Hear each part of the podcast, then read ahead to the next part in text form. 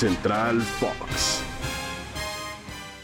Muy buen día, ¿cómo están todos? Qué gusto saludarles. Iniciar una nueva semana acompañándolos y brindándoles la mejor información deportiva a través de Spotify. Somos Oscar Guzmán y un servidor Ricardo García.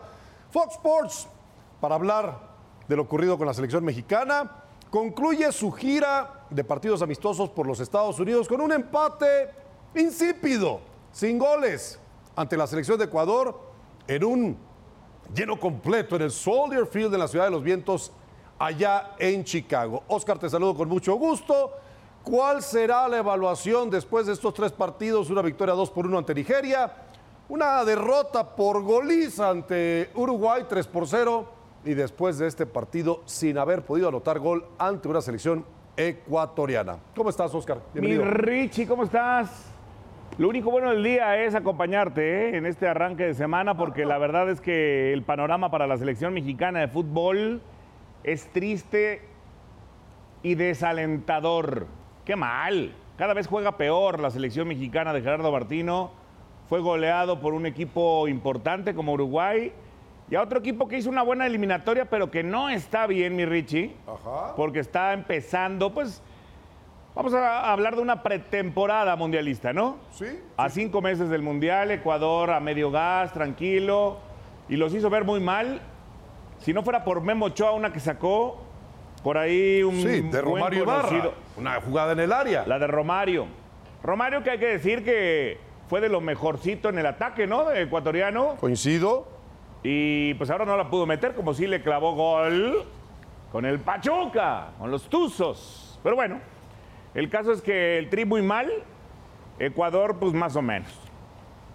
Así termina este periodo de evaluación previo a los compromisos nada exigentes que tendrá la selección mexicana dentro de la Nations League próximamente, pero mucho tendrá que evaluar Gerardo Martino después de estos partidos, considerando que el tiempo está en su contra para definir entonces quiénes serán los que conformarán, que por ahí nuestros compañeros que han hecho una extraordinaria cobertura durante esta gira en los Estados Unidos, Rubén Rodríguez y Carlos Rodrigo Hernández, ya nos han confesado que prácticamente la convocatoria de los 23 está definida para el Tata.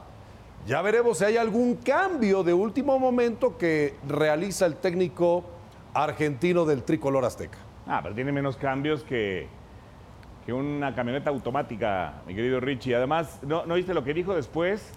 que entendamos que hay jugadores nuevos o casi nuevos. ¿De qué habla? ¿De qué habla Gerardo Martino si en tres años y medio no le ha dado recambio generacional a este equipo tricolor? La verdad es que ya se ve muy desgastado el Tata Martino. Yo creo que lo mejor para él y para la selección sería cambiar de técnico ya. Pero no lo van a hacer y no se ve un buen panorama para la Copa del Mundo. Lo que sí se ve muy bien para Gales, ¿qué te parece la forma en la que se mete al Mundial con Gareth Bale como figura, aunque fue un autogol? Eh, la verdad es que todo mundo, o la mitad del mundo, evidentemente hoy está con los ucranianos también en el fútbol. Correcto. Pero hablando netamente del nivel en este deporte, los galeses la demostraron muy bien antes de este repechaje.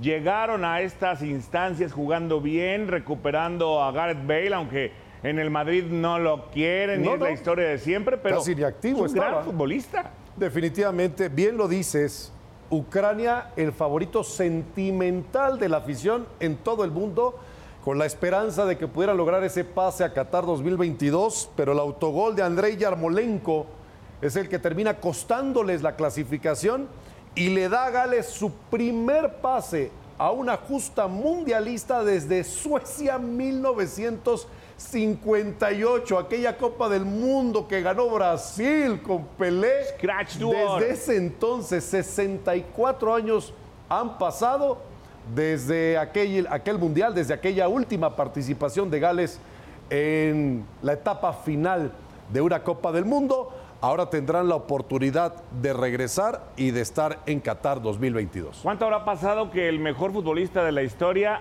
era debutante, tenía 17 años e hizo un golazo de sombrerito, ¿te acuerdas? Sí, con, bueno. Digo, ¿te acuerdas de lo no que puedo viste? recordarlo porque no existía. Lo podemos ver otra vez y te acuerdas. Pero, pero la magia de los recuerdos y de los videos nos permite revivir ese momento en la historia del Scratch de Oro. Bueno, nosotros nos despedimos. Oscar Guzmán, Ricardo García, les decimos cuídense mucho, que tengan una extraordinaria semana y recuerden a través de Spotify, manténganse bien informados, cortesía de Fox Sports. Hasta la próxima.